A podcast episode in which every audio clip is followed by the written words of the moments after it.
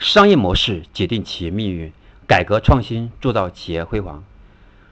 大家晚上好，我是商业模式商业模式研究与实践者江开成，欢迎大家收听我的商业模式创新与重构的系列课程。我将结合自己的实际创业经验及整合企业家资源，打磨这套商业模式创新与重构的系列课程，助力传统企业、互联网创业者、企业高管看透商业模式的本质。掌握商业模式的定位、思路、流程、关键点等细节，让商业模式像天网一样疏而不漏。那今天呢，我将跟大家分享的是第十三讲：如何设计一个高水准的商业计划书。那我们说，商业模式和我们的商业计划书，对我们企业都非常重要。那么，首先我们来看一看关于啊我们商业模式的。和我们商业计划书在融合之前，我们首先要搞清楚商业计划书的本质是什么。那么写计划的目的是融资，而商业计划是和投资人的一种沟通方式。所以融资之前，写计划之前，对投资人的工作要有一个充分的了解是非常必要的。对投资人，这是一个职业人群，行为习惯和知识结构都要有一定的了解。那么写出来的计划书呢？包括我们后面的路演，都应该和投资人的性格习惯，包括知识结构要紧密相连。其实创业者最常犯的一种错误，就是喜欢用一种教导式的自大口吻去写计划书，去跟投资人讲话，潜意识里呢就觉得自己很牛，我的项目很牛，而把投资人当成小学生。那么这种心态下，投资人就会很逆反。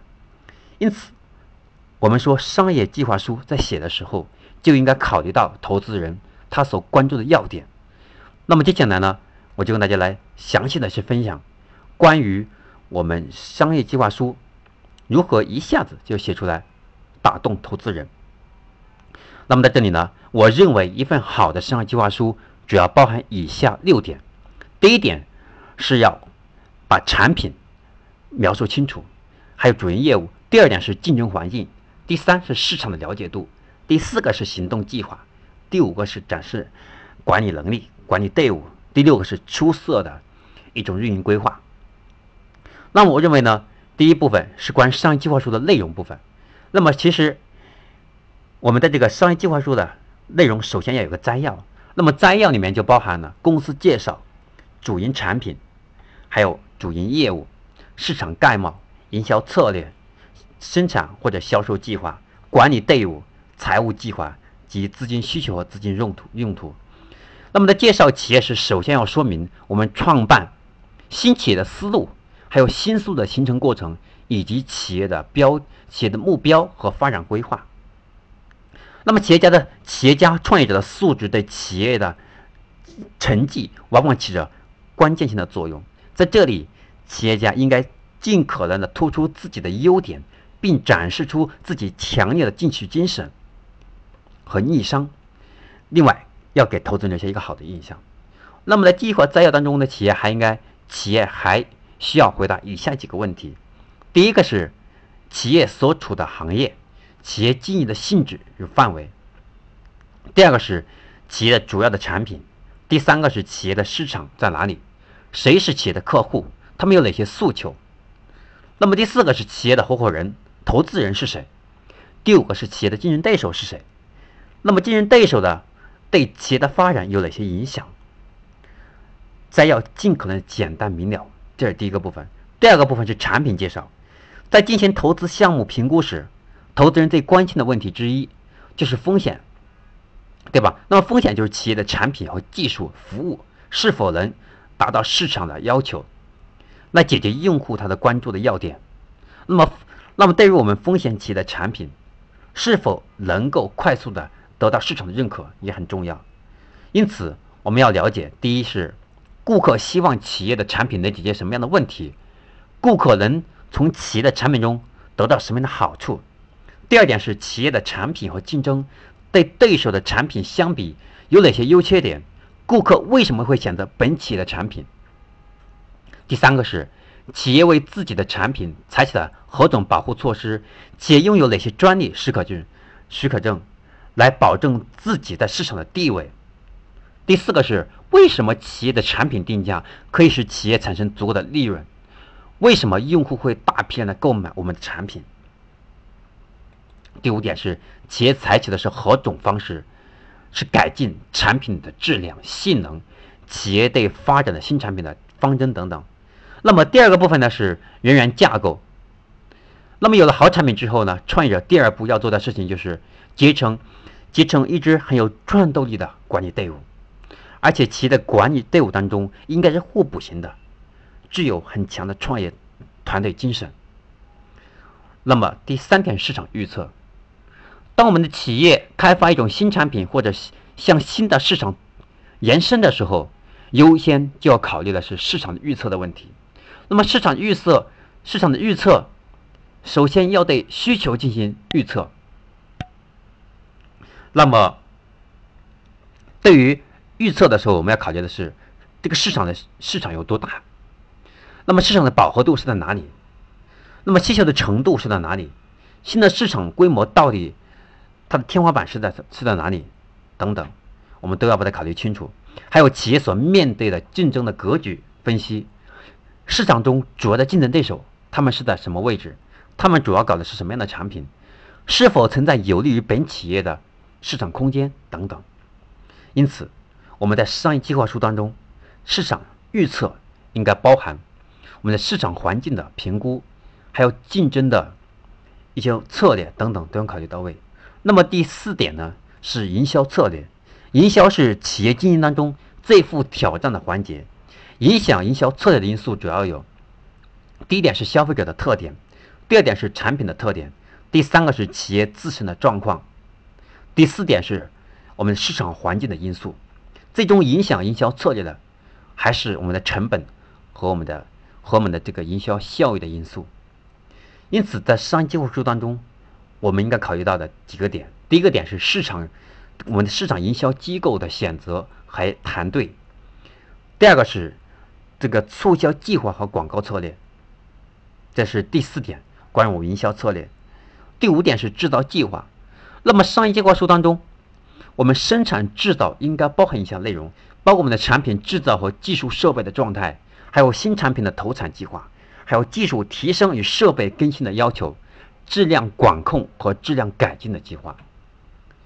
其实，在寻求资金的过程当中呢，为了增大企业在投资前的评估价值，风险企业，就是我们的，对我们企业在风险考评的时候，就应该考虑到我们的生产计划如何更加详细可靠。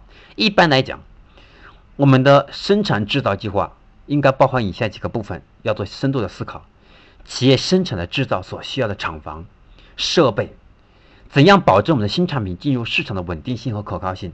还有我们设备的引进和安装计划，我们的我们需要什么样的成本等等，还有质量的管控方法，还有我们的物料的需求，还有这个产品的安全等等都要考虑到。那么最后一个部分是也是最重要的一个部分，是我们财务规划。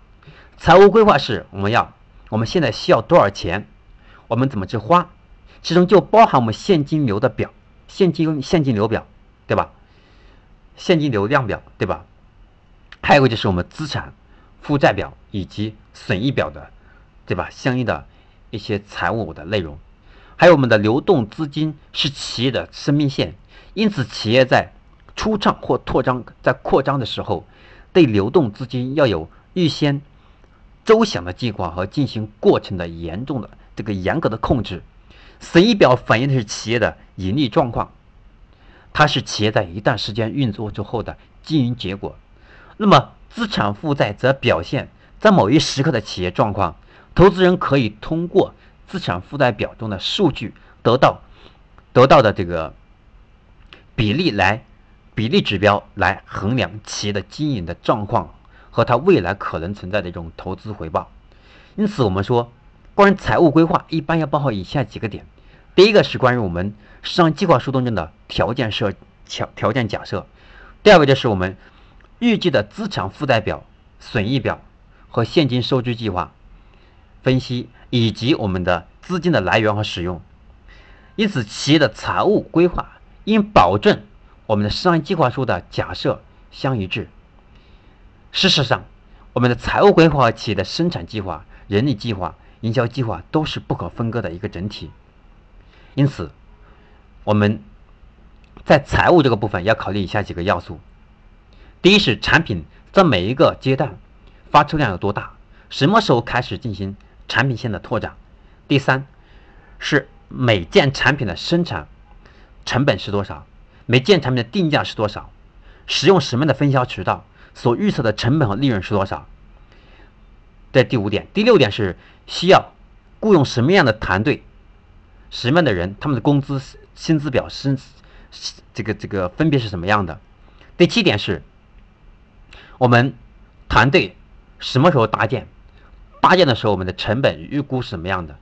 因此，我们说一份好的商业计划书，那么大概大概要包含以下几个内容：第一个是核心产品。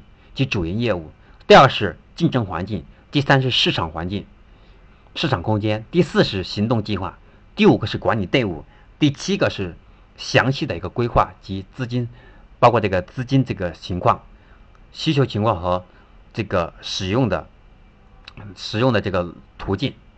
那么今天我跟大家分享的是如何去写一份优质的商业计划书，快速快速的打动投资人。那么今天我就分享到这里，希望大家能够好好消化，并用并用在自自己的创业或者企业管理过程当中，为企业带来好的现金流，带来更好的发展。那我们下期节目再见。